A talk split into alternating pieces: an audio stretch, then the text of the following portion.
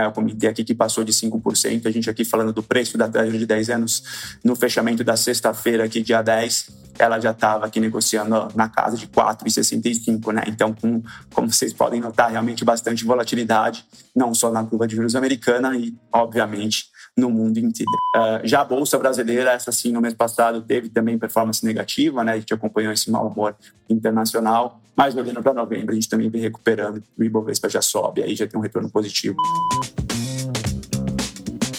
Bem-vindos e bem-vindas ao Mind Asset, podcast da Itaú Asset. Eu sou a Clara, da equipe de comunicação, e esse é mais um episódio do nosso quadro Mercados e Fundos em Foco onde a gente discute sobre os principais temas que vêm movimentando o mercado, além de trazer mais detalhes sobre a performance, o posicionamento e as perspectivas de um dos nossos fundos. E como sempre, eu conto com a presença do Tiago Morgado, que é portfólio specialist aqui na Itaú Asset. Tudo bem, Tiago? Seja bem-vindo novamente a mais um mês por aqui. Oi, Clara, tudo bom? Muito obrigado mais uma vez pelo convite. Espero que o pessoal tenha gostado aí de todos os podcasts que a gente fez até agora, que continue gostando do conteúdo que a gente preparou especialmente esse mês para eles. Maravilha. Então vamos começar. Vamos começar pelo cenário internacional. Acho que o principal tema continua sendo o comportamento das curvas de juros nos Estados Unidos.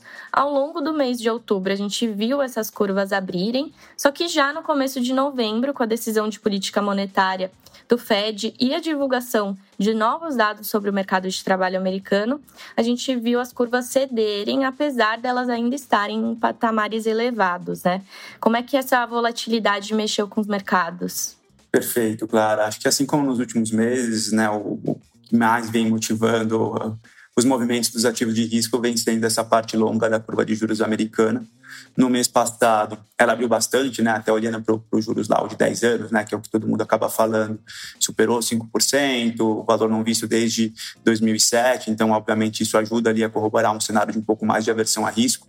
Isso muito ali também na esteira da continuidade de dados ali de atividade, de, de emprego, que a gente viu no mês de setembro. E quando a gente vem aqui, entra no mês de novembro, a gente né, teve tanto aqui os dados de emprego norte-americano mostrando um pouco de arrefecimento que corroboram, né, um pouco mais desse sentimento de que talvez a economia norte-americana esteja caminhando para uma desaceleração um pouco mais compatível para a inflação seguir para a meta, que é o que o Banco Central norte-americano precisa. E a gente viu uma volta bem forte aqui dos, dos, dos yields, né, dos juros do, da Treasury de 10 anos. Então, né, eu comentei aqui que passou de 5%. A gente aqui falando do preço da Treasury de 10 anos no fechamento da sexta-feira, aqui dia 10, ela já estava aqui negociando na casa de 4,65, né? Então, com, como vocês podem notar, realmente bastante volatilidade, não só na curva de juros americana e, obviamente, no mundo inteiro. Certo. Na Europa, a gente também teve decisão de política monetária, né? Só que o impacto para as curvas de juros acabou sendo diferente. Então, por que isso? Legal, acho também importante pôr em perspectiva, né? A gente vinha comentando o quanto que esse movimento da curva de juros americana estava levando todos os outros, os outros ativos, especialmente as curvas de juros, na mesma direção. No mês passado, olhando especificamente para a Europa, foi um pouco diferente, né? Como você comentou, o Banco Central Europeu ele, sub, ele comunicou né, que parou de subir juros lá, então a gente parou ali depois de 10 altas consecutivas, os juros por lá parou. Né? Isso fez com que, em conjunto com uma atividade mais fraca que a gente vem acompanhando ali na região, fizesse com que os investidores passassem né, a acreditar que eh, o espaço para cortes e que esse juros mais longo poderia ser um pouco mais baixo. Então, por lá, a gente viu uma queda ali nas curvas de juros da região da Europa. Certo. E aí, passando para a renda variável, acho que o mês de outubro foi de perdas para basicamente né, todos os índices internacionais, né? Como é que foi esse comportamento? É verdade, né? Acho que, primeiro, na mesma, na mesma tônica, né? Esse juros americano mais alto traz também né, essa versão a risco para os ativos como a própria renda variável, toda aquela história de você comparar o retorno esperado da renda variável com o retorno esperado né, do, do ativo livre de risco. Quanto mais alto está o nível desse ativo livre de risco, menos atrativo fica a bolsa. Então, obviamente, a bolsa não só americana, mas como as bolsas do mundo inteiro reagem a esse aspecto.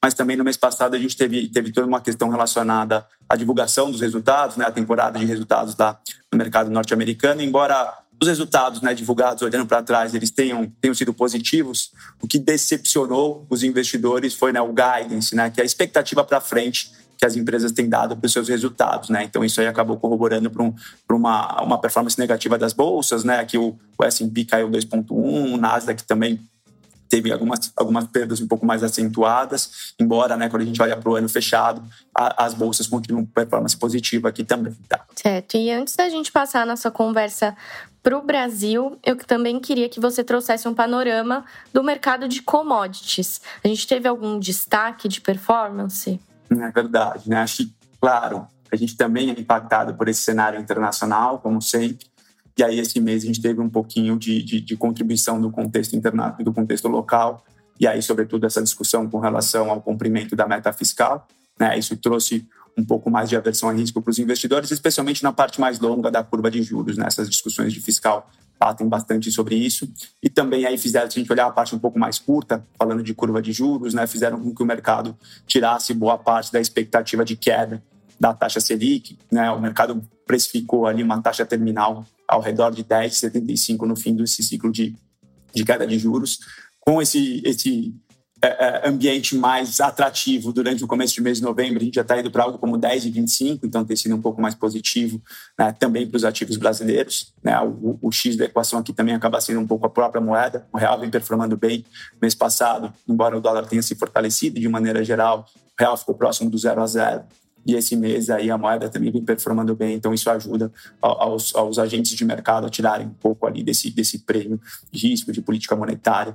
Né? Então a gente vem acompanhando o fechamento da curva de juros brasileira, olhando para novembro especificamente. Uh, já a Bolsa Brasileira, essa sim, no mês passado, teve também performance negativa, né? A gente acompanhou esse mau humor internacional, mas olhando para novembro, a gente também vem recuperando, o Ibovespa já sobe, aí já tem um retorno positivo no mês por enquanto. Uhum. E passando agora finalmente né, para o nosso lado local, acho que o principal tema de Brasil foi o fiscal, que obviamente impacta aí na percepção de risco dos ativos locais. Como é que o mercado local se comportou diante desses desafios? Legal, Clara. É, acho que, claro, é sempre importante a gente abordar também o mercado de commodities. Nossos gestores exploram bastante as oportunidades que esses ativos acabam trazendo para a gente. E aí, acho que olhando aqui um pouquinho o que aconteceu no mês de outubro, acho que não tem como a gente não mencionar também aqui uh, o início do conflito né, entre Israel e o Hamas, que obviamente, né, para toda a parte triste relacionada aqui à questão de vítimas, né, a questão humanitária que o conflito acaba trazendo, também traz impacto para os ativos de risco. É, o ouro teve um mês de bastante valorização aí durante outubro, né? A gente sabe que nesses momentos de um pouco mais de aversão a risco, sobretudo por conta de conflitos aqui geopolíticos, a commodity tende a performar bem e não foi diferente. E os investidores ficaram com bastante atenção também para as questões relacionadas ao petróleo.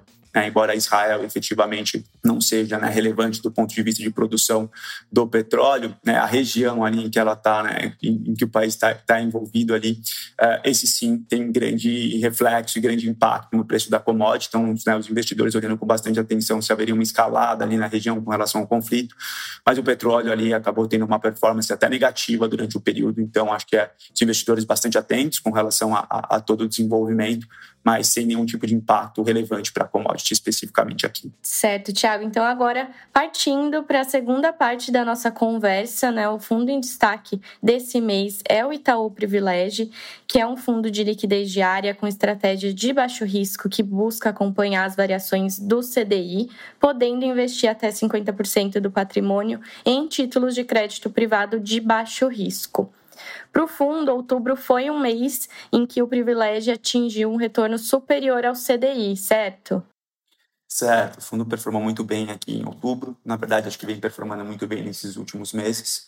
É, a gente fala aqui bastante, né, mercados em foco, o que acontece no mercado internacional, o que acontece no mercado local, mas obviamente também que toda a dinâmica aqui dos ativos também tem impacto nos fundos de crédito. É legal a gente pôr em perspectiva pessoal que está acompanhando a gente aqui também entender um pouco da dinâmica dessa classe de ativo que é tão importante para a composição do portfólio dos nossos investidores, né? Uh, o fundo vem entregando essa performance positiva, né, sobretudo aí no mês passado, muito por conta né, do fechamento dos spreads de crédito. E esse fechamento ele vem muito por conta também do fluxo da indústria. Né? A gente observou aí no mês passado uma forte captação nesses fundos de crédito, mais de 20 bilhões de reais, e isso né, é um aspecto bem relevante tanto para a estabilidade desses yields de crédito, né, então que ajudam aqui, corroboram uma performance positiva para esse tipo, tipo de fundo, como também até para uma expectativa de fechamento desses prêmios, né, de compressão que tendem ali a fazer com que o, com que o fundo continue com uma perspectiva bem positiva de performance à frente. Certo, e aí já vou pegar o gancho aqui na minha última pergunta, né? Como, como a gente olha à frente, né? Como é que a gestão enxerga essas oportunidades no mercado? Uh, acho que à frente, né? Tem, tem toda essa questão de a gente continua acreditando que a gente vai acompanhar fluxo positivo para esse tipo de fundo. Acho que a, a, a Selic, né, nos níveis atuais aí e até um pouco mais abaixo, acima dos dois dígitos, continuam tornando a classe bem atrativa né, para o investidor, então a gente acredita que a gente vai continuar acompanhando esse fluxo. A gente também tem, tem acompanhado bem de perto muitas ofertas, né, as primárias, que é quando a empresa vem, né, emite uma nova dívida, tanto aqui as, as são é, disponibilizadas amplamente para o mercado, quanto o que a gente chama de private placement, né? dado o tamanho aqui da Itaúá, você tem muita empresa que vem e nos procura, e se a gente acredita que essa, que essa emissão é bem atrativa, a gente pode tomar boa parte dela, né? isso faz com que a gente tenha uma posição única aqui dentro do mercado.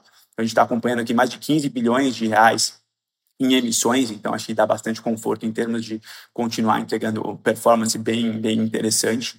E vale sempre reforçar aqui que a gente está falando de um fundo extremamente diversificado, são mais de 175 nomes diferentes dentro do portfólio, né, que contam aqui com uma cobertura é, bem ampla e profunda. Né, o time de gestão da Itaú Asset hoje de crédito são 14 pessoas dedicadas única e exclusivamente a crédito privado, é a maior equipe do mercado aqui brasileiro com esse, com esse foco.